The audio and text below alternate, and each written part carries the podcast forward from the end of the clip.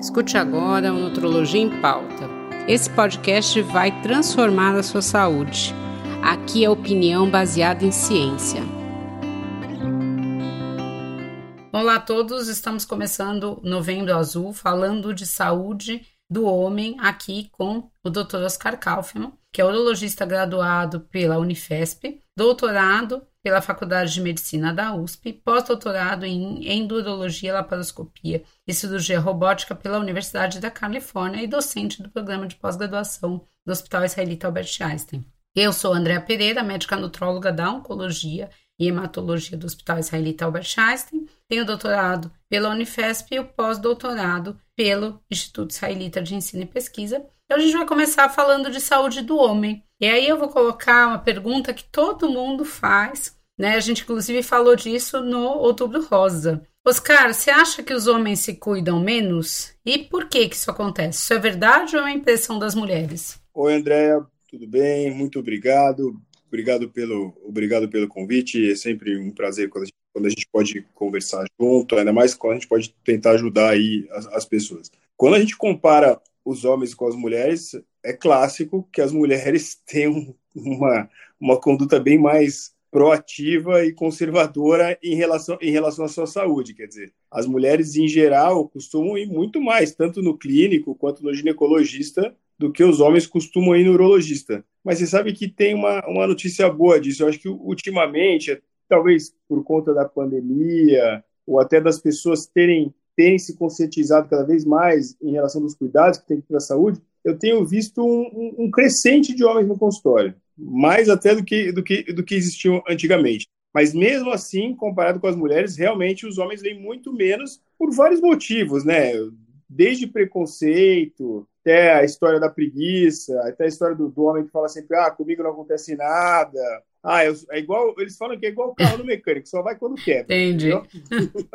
Mas isso que você falou é interessante. Eu acho que essa geração millennial aí é uma geração que está vendo as pessoas envelhecerem, porque a geração atual não viu. Né? A gente está vendo agora. Eles não, eles estão passando por todo esse processo. E a impressão que eu tenho é que eles também se cuidam mais. Né? Eu recebo mais gente procurando aí, às vezes até prevenção. E, geralmente o pessoal vem quando a saúde aperta, principalmente o homem. Né? Então eu senti essa mudança. E aí eu ia te perguntar assim, né? Quando o homem vai passar com você, né? Quando ele quer fazer, cuidar da saúde, quais os exames que eles deveriam fazer, né? Todo ano? E a partir de que idade eles devem começar a fazer esses exames? Tem uma diferença de acordo com a idade ou não? Como que isso funciona? Tem. Então vamos lá. Eu acho que a urologia é uma das, das poucas especialidades, se não for talvez a única, em que a gente tem a oportunidade de atender as pessoas desde um bebê recém-nascido com alguma alteração urológica, ou alguma doença, ou uma necessidade de alguma cirurgia, ou refluxo, uma infecção de urina, até aquele paciente mais velhinho, já dos seus 90, 100 anos. E, inclusive, a gente passa também, além, não só homem, a gente atende mulher, infecção de urina, cálculo, os tumores urológicos. Então, assim, urologia é uma especialidade, talvez, acho que é a única da medicina que a gente consegue atender os dois sexos, basicamente, e num, num rol muito grande de idades. Praticamente todas, todas as idades podem ter alguma patologia urológica. Mas falando um pouquinho mais do homem, da saúde do homem, a gente meio que, que acaba dividindo, talvez, três partes, vai. Talvez a, a parte mais jovem da infância, para a gente ver a parte de fimose, a parte dos testículos, toda a parte de, de desenvolvimento né, sexual e, e, dessa criança. Eu vejo uma parte mais intermediária, que seria já o adulto jovem, para a gente estudar principalmente a parte de fertilidade, ver como é que está a, a, parte de reprodução por volta dos seus 20, 30 anos, e aquilo clássico, né, depois dos seus 40, geralmente 45 anos, para a gente fazer um check-up de rotina, principalmente urológico, né?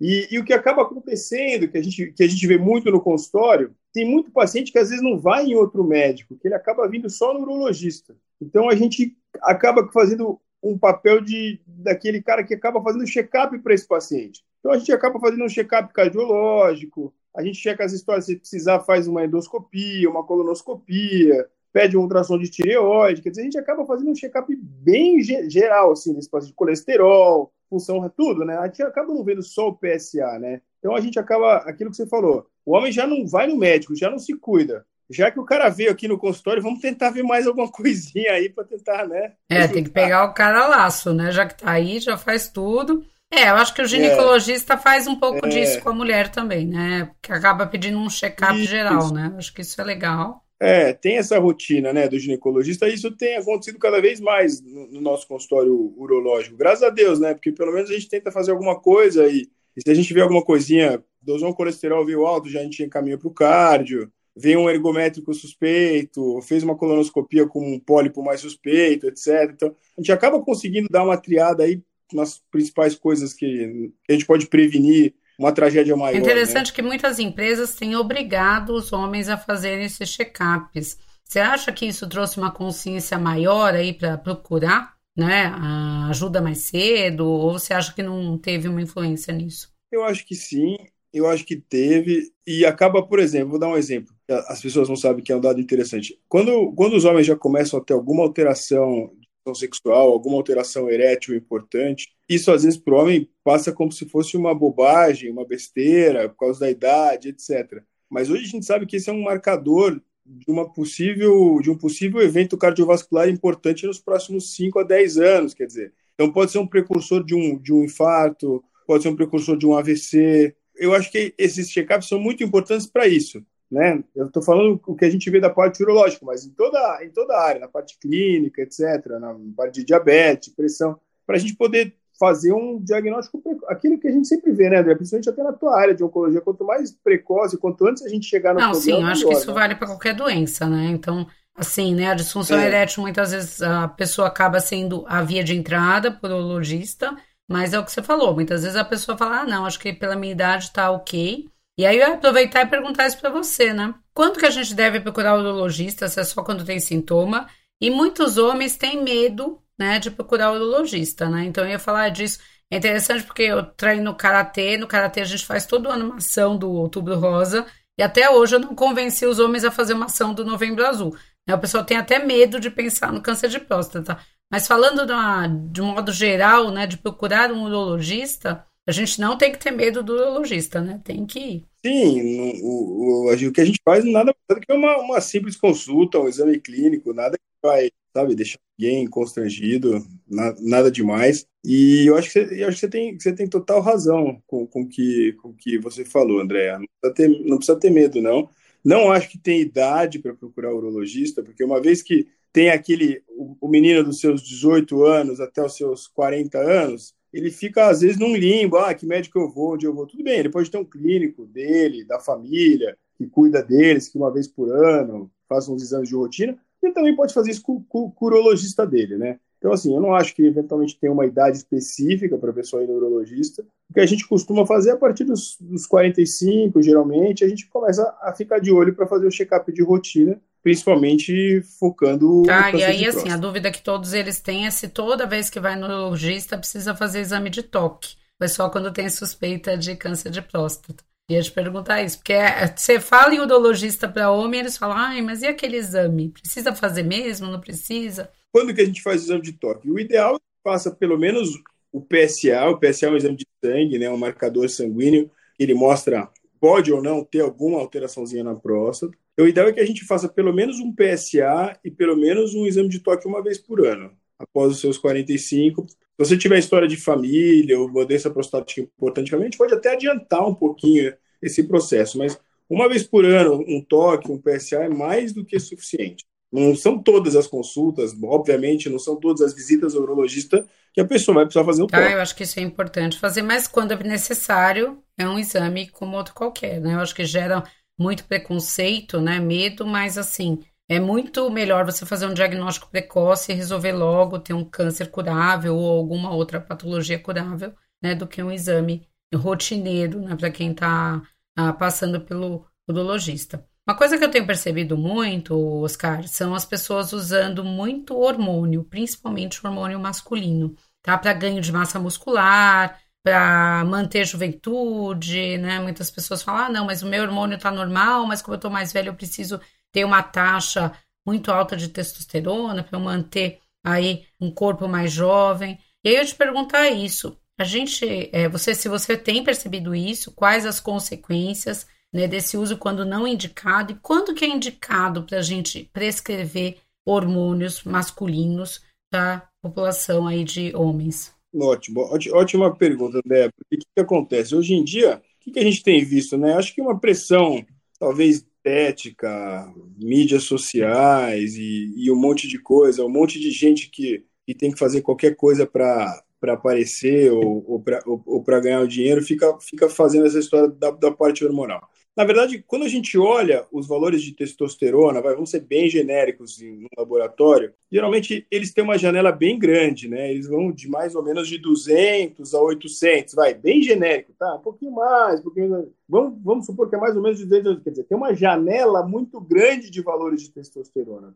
Por que isso? A testosterona, ela varia muito no corpo do homem. Varia de acordo com a hora do dia, de acordo se você está doente ou não, se você dormiu bem, se você comeu bem, se você está estressado, se você está descansado. Então, a testosterona ela flutua bastante. Por isso que ela tem essa janela, esse range muito grande. A testosterona estando dentro dos seus níveis normais, entre os seus 200 e 800, é suficiente. 700 de testosterona não quer dizer que é melhor do que 400. Ela está dentro dos valores, dos valores habituais. O que a gente tem visto é uma, uma, uma, uma, doença que as pessoas têm tem feito de querer deixar a testosterona em níveis suprafisiológicos, em níveis acima do, dos que assim não existe nenhum trabalho na literatura até hoje que mostre que o suprafisiológico de testosterona seja melhor do que para alguma coisa. Os trabalhos que a gente tem na literatura são trabalhos que mostram sim, quando a pessoa tem um hipogonadismo, a gente diz uma testosterona abaixo dos valores habituais, com sintomas,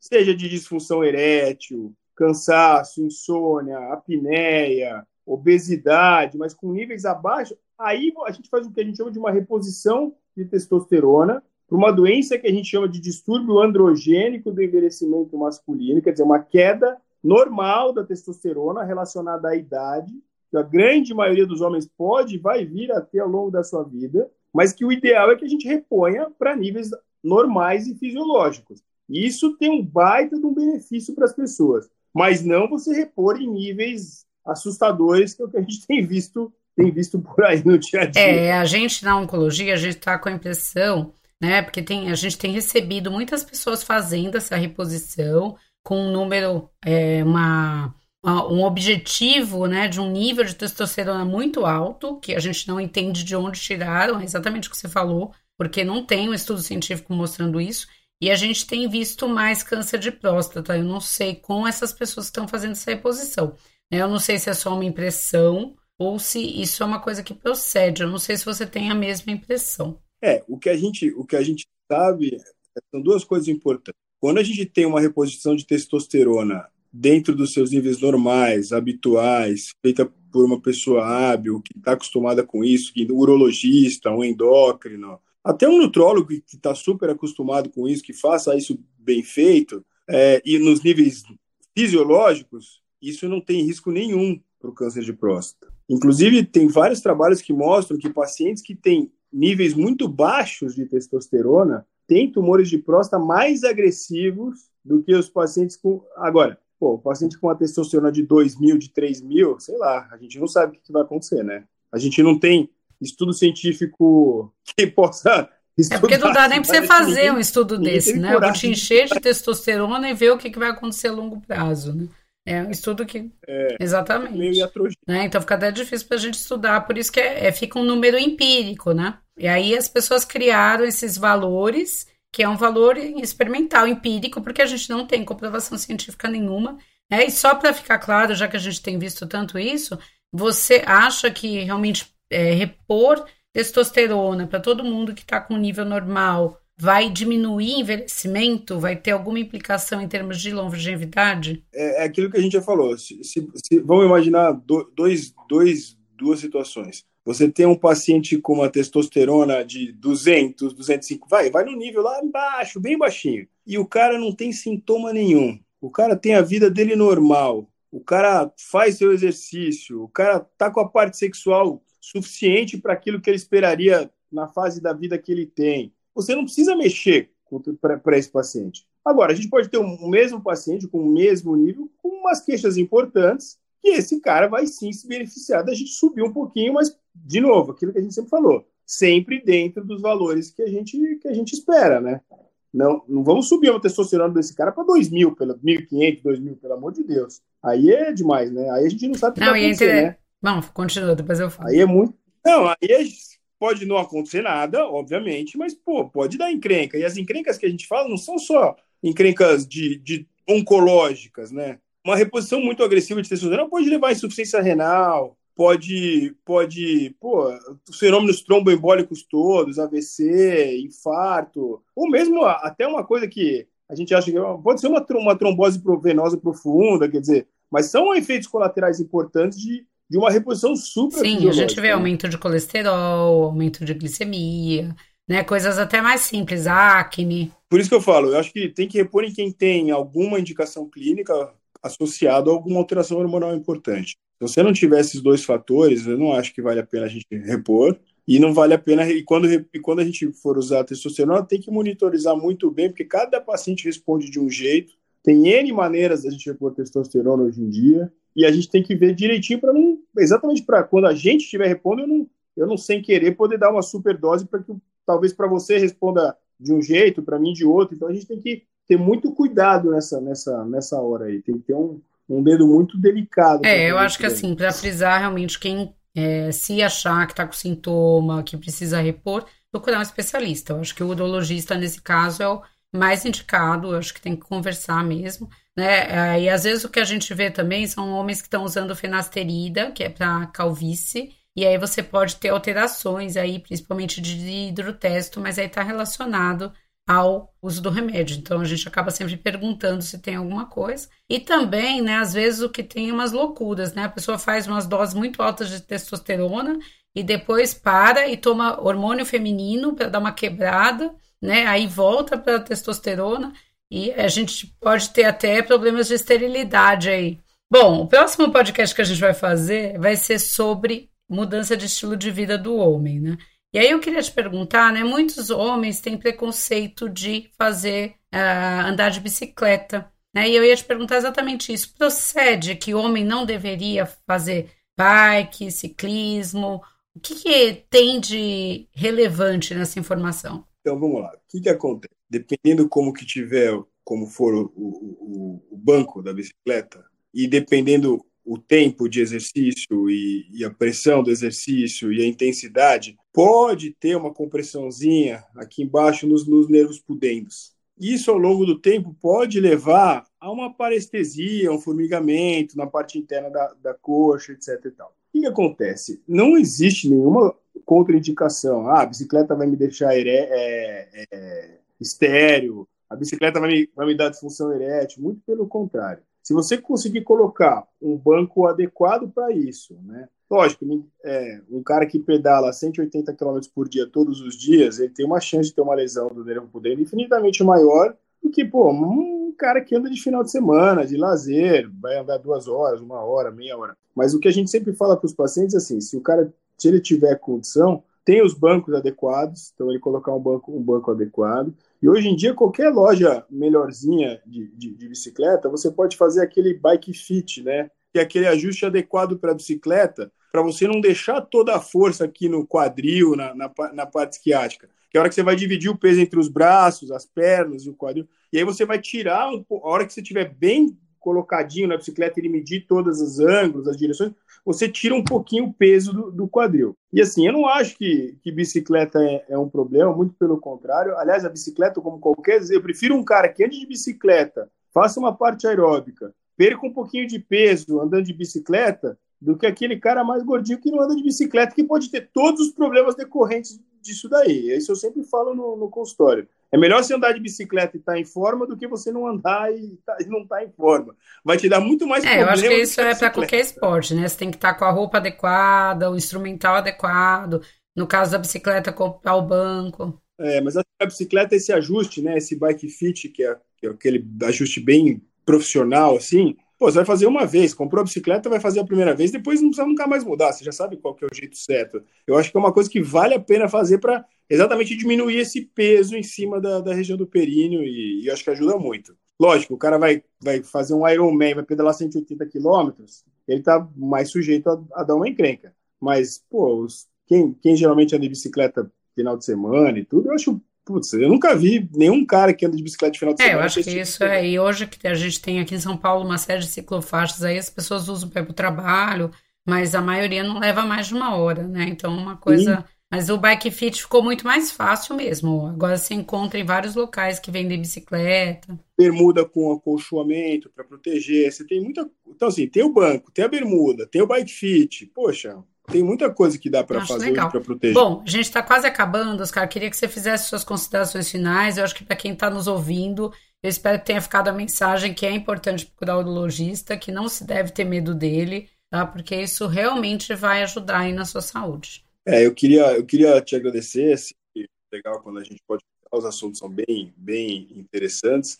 Tem muita coisa, acho que saúde masculina mudando e, e, e evoluindo Hoje em dia, a saúde masculina ela está intimamente relacionada com, com, o, o, com a qualidade de vida da pessoa e o estilo de vida da pessoa, o que ela come, o que ela faz de exercício, como ela se cuida, tudo isso reflete muito na, na, na saúde masculina, principalmente na, na parte sexual. E lembrar que a grande importância de, de, de vida neurologista é que, uma vez que a gente consiga se a pessoa for para ter alguma doença, um câncer de próstata, por exemplo, uma vez que a gente consiga fazer um diagnóstico mais. Quanto antes a gente fizer o diagnóstico, quanto mais precoce, menos sequela a gente vai ter. E mais tranquilo vai ser esse tratamento. Mais tranquilo vai ser essa cirurgia, melhor vai ser a preservação do esfíncter da continência, melhores vão ser a preservação dos dois feixes nervosos para a gente tentar preservar a ereção. Quer dizer, quanto antes a gente fizer um diagnóstico de alguma coisa mais séria, mais fácil e menos complicações e efeitos colaterais relacionados àquela doença a gente vai ter. Então, por isso que eu acho que não,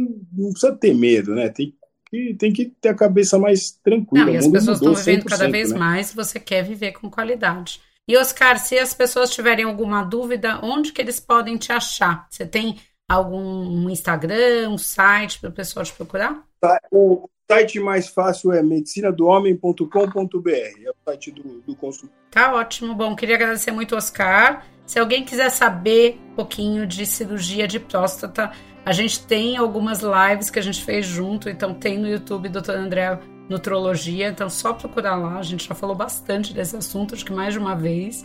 E queria agradecer vocês, caso vocês tenham dúvida, entre na Medicina do Homem para tirar as dúvidas com os caras, podem mandar no meu site doutorandreanutrologia.com.br e não percam o próximo episódio que a gente vai dar dicas para vocês de como mudar de estilo de vida, sabendo que você pode andar de bike sem problema nenhum. Obrigada.